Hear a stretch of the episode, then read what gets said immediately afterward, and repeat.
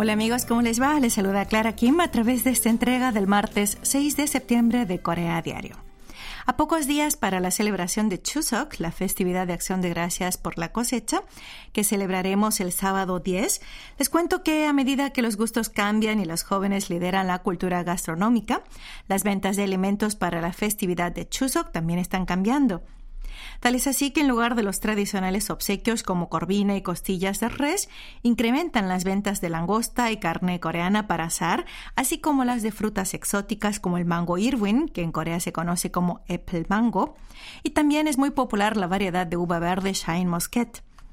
Estas dos frutas exóticas están desplazando a las tradicionales como las manzanas y las peras que se solían regalar y consumir en las fiestas. Junto con esto, las ventas de sets de vinos también se han disparado, lo que los convierte en un regalo popular para las fiestas. En concreto, la demanda de sets de vino para regalar en este periodo aumentó en más del 86%. Según una importante cadena de grandes almacenes de Corea, el estrato relativamente joven en sus 30 y 40 años y con gustos occidentalizados lidera el ambiente festivo a nivel doméstico. Por consiguiente, en lugar de los típicos platos que se solían preparar para el banquete de la fiesta de acción de gracias por la cosecha, ha aumentado la proporción de platos fáciles de cocinar y occidentalizados, formándose así una nueva cultura gastronómica festiva. Incluso hay gente que va de campamento o de viaje en lugar de asistir a la convencional gran reunión familiar para celebrar la festividad de Chuseok. Aunque los gustos cambian y con ello también cambian la forma en la que festejamos esta fiesta tradicional, lo importante es mantener el espíritu de agradecimiento a los ancestros por la buena cosecha.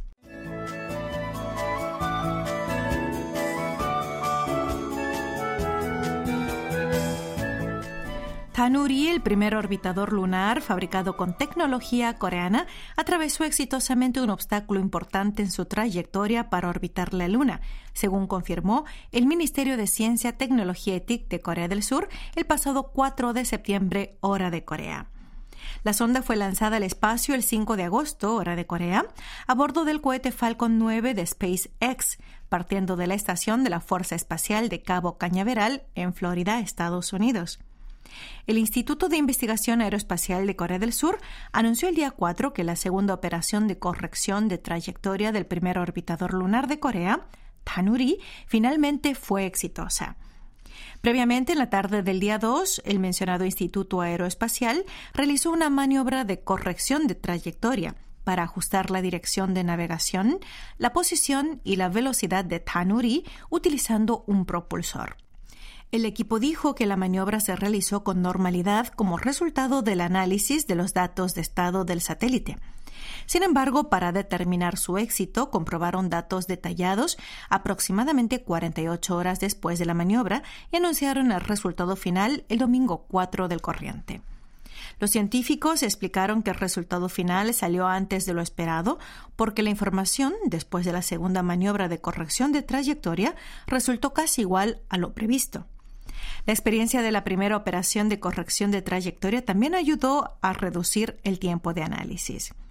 Consecuentemente, el Instituto de Investigación Aeroespacial de Corea decidió no realizar la siguiente maniobra de corrección de trayectoria, originalmente prevista para el día 16 del corriente, al considerarla innecesaria. La segunda maniobra de corrección de trayectoria fue un proceso clave esencial para minimizar el consumo de combustible para que Tanuri se dirija a la órbita lunar y llegue a la Luna de acuerdo con el programa de la misión. Tanuri, que se movía en la dirección del Sol, cambió su trayectoria en la dirección de la Tierra y la Luna con esta maniobra. La entrada de Tanuri en la órbita lunar está programada para el día 17 de diciembre de este año y el aterrizaje objetivo a 100 kilómetros sobre la Luna está programado para el 1 de enero del próximo año.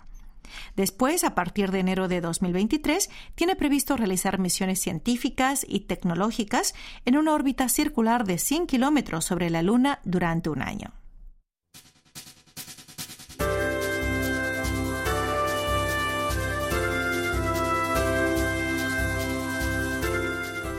Últimamente hay un elemento esencial que no debe faltar en la portada de un libro para que sea un éxito en ventas, la imagen de un edificio.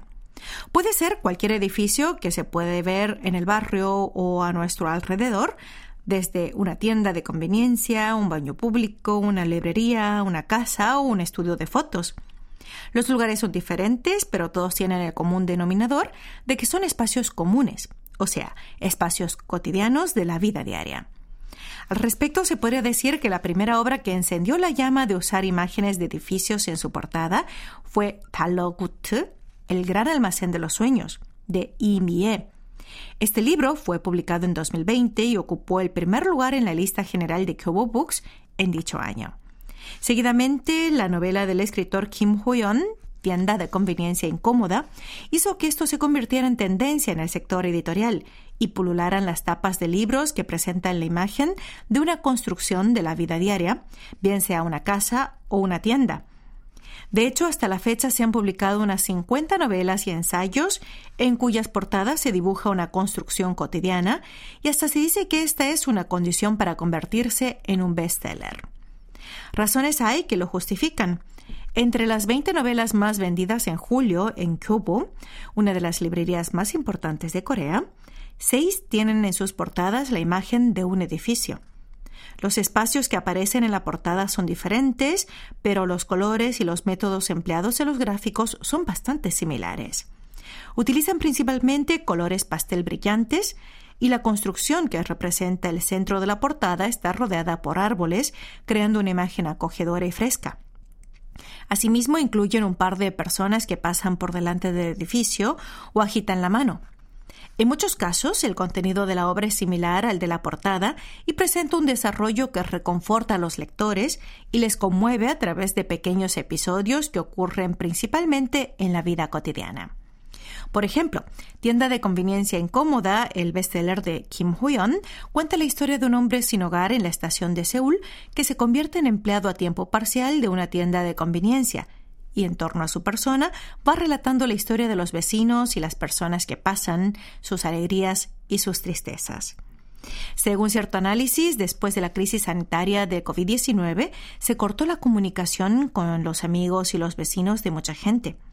A raíz de esta situación empezaron a adquirir más popularidad las obras que brindan consuelo a través de anécdotas cotidianas y esto a su vez aumentó la popularidad de los espacios cotidianos en donde transcurren dichas historias. Representantes del sector editorial analizan que a medida que incrementaron las ventas de libros por la influencia del coronavirus, también aumentó la cantidad de obras basadas en espacios acogedores y cómodos para atraer a nuevos lectores.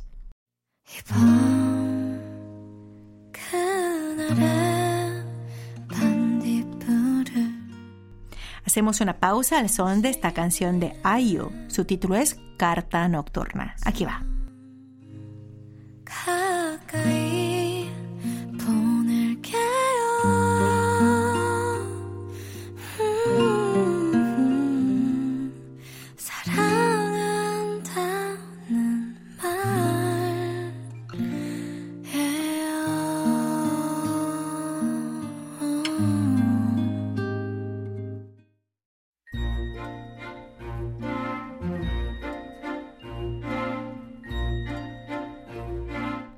Literatura en audio.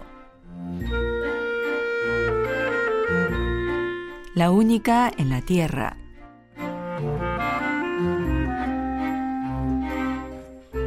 Pero ¿por qué le dices opa a Apolo que apenas te lleva tres años y a mí me tratas de usted? ¿Cómo se le ocurre compararse con él? exclamó ella, lanzándole una mirada fulminante, y Chongkyu no tuvo más remedio que cerrar la boca. Había estudiado varios años para el examen de ingreso al servicio de inteligencia y desde que había empezado a trabajar pasaba casi todo el tiempo en compañía de carcamales, así que no era de extrañarse que pareciera mayor de lo que era. Seguro que el corte de pelo que se había hecho para estar más acorde con su trabajo tenía la culpa de todo. ¡Ay, qué hambre! Pensaba irme enseguida después de inspeccionar el lugar, dijo Chong-yu. ¿Por qué no volverá ese extraterrestre pervertido o lo que sea? ¿Se habrá dado cuenta de que lo siguen? ¿Quién sabe? Quizá sea mejor pedir ayuda, aunque si resulta que esto no es lo que pensamos. Comamos algo antes, propuso Chuyong. ¿Salimos a comprar? Mejor pedimos algo. Hace un rato se habían apuntado con las armas, pero ahora se pusieron a rebuscar juntos en los cajones de la cocina de Kyungmin para ver si encontraban el número de teléfono de algún restaurante de comida china. Fue el comienzo de una noche muy rara.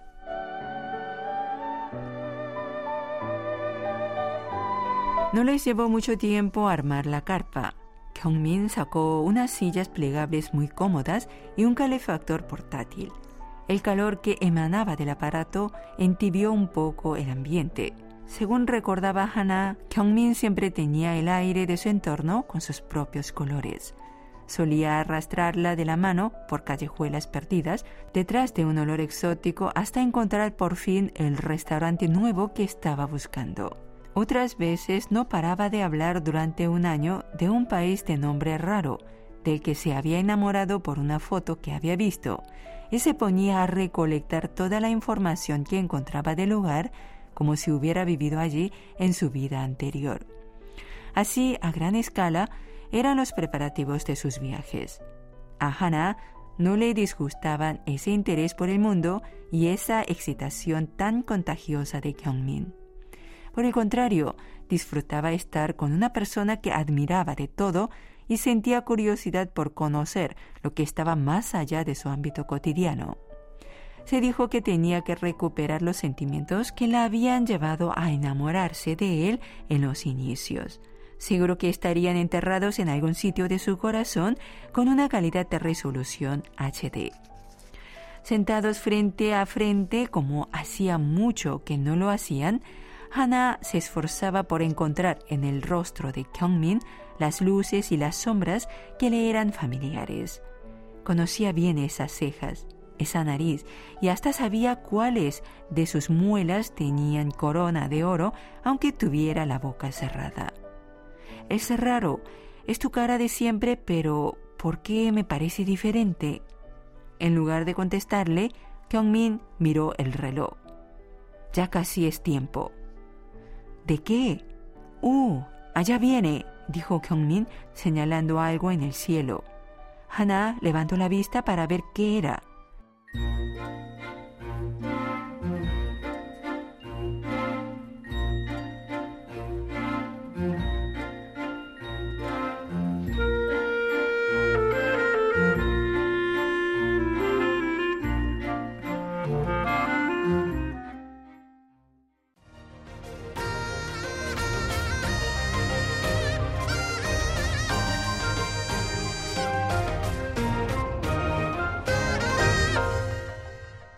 KBS World Radio.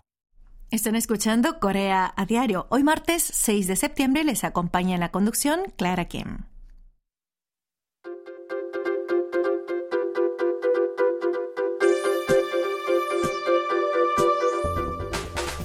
El tipo de cambio del dólar sigue registrando cifras sin precedentes. Este aumento vertiginoso del tipo de cambio hace tambalearse la economía de los hogares que deben enviar dinero al extranjero, pues han de cubrir los gastos de estudio y manutención de sus hijos. También supone una carga para aquellos que planearon un viaje al exterior e incluso para quienes compran productos foráneos directamente. Así, muchos surcoreanos se esfuerzan por reducir los gastos relacionados al extranjero y modifican sus planes de viaje estos días. En el mercado de divisas, el tipo de cambio dólar-won ha superado la marca de los 1.300, la cotización más elevada en los últimos 13 años y más. Dada esta situación, los estudiantes surcoreanos en el extranjero se sienten agobiados porque deben pagar la matrícula universitaria y los gastos de manutención. Esto representa una mayor carga para sus padres que deben enviar entre un 20 y un 30% más de dinero que antes. Los coreanos en el extranjero también se quejan de que sus negocios se han dificultado más con la apreciación del dólar. Sumado al hecho de que el precio de las materias primas ha subido demasiado, el tipo de cambio oscila tanto que resulta más complicado hacer negocios. Esta situación ha llevado a muchas personas a renunciar a las compras directas en sitios en línea del extranjero o a viajar fuera del país. Para los primeros les resulta mucho más barato comprar en Corea que hacerlo en dichas plataformas foráneas, pues el tipo de cambio está demasiado alto. Y para los segundos, los gastos de viajar al extranjero han escalado a casi el doble que antes de tan alta cotización del dólar. En las comunidades en línea de estudiantes internacionales en Estados Unidos abundan las publicaciones sobre las dificultades por el alto tipo de dólar frente al won coreano y también comparten información sobre bancos que aplican tipos de cambio preferenciales. Pero en contraste con estos casos, los estudiantes foráneos que estudian en Corea se sienten relativamente beneficiados con el alto precio del dólar, pues actualmente cambiar dólares a wones les resulta más ventajoso y pueden disfrutar de mayor holgura en sus gastos diarios.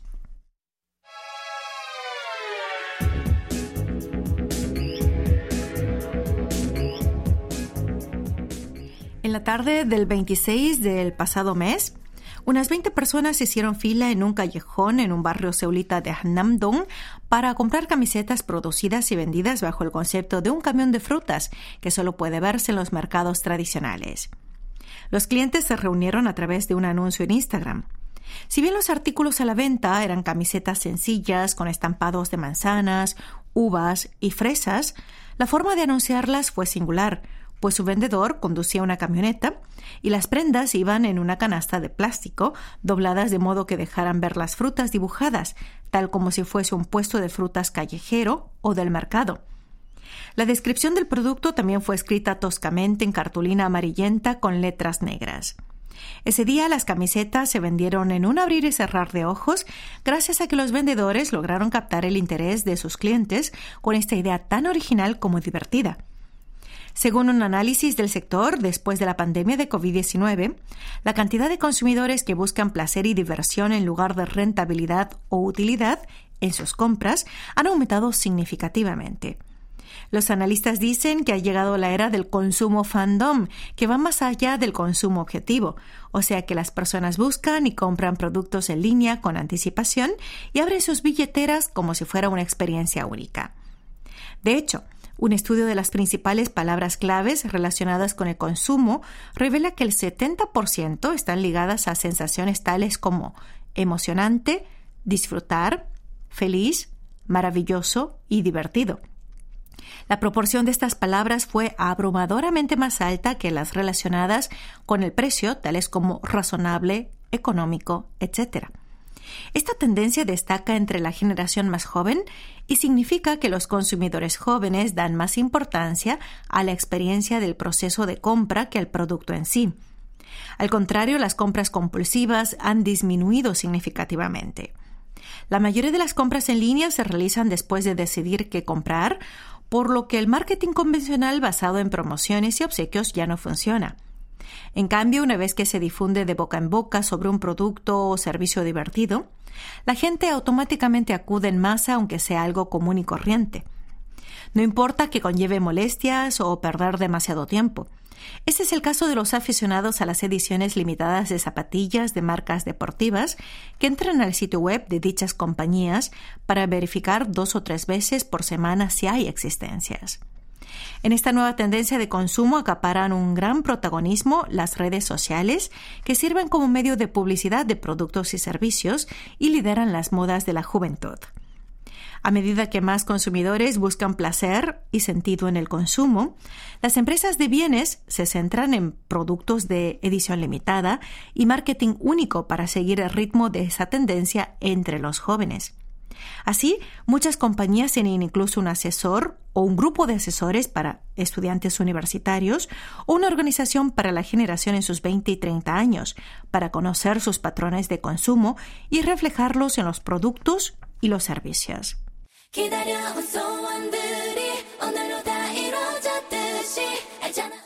Muy bien, la que suena ahora es la última canción que escucharemos hoy en esta entrega de Corea Diario. Es acompañada de la conducción Clara Kim y me despido con esta canción nueva de Sunyo Shide, Lucky Like That. Que tengan mucha suerte y hasta el próximo encuentro.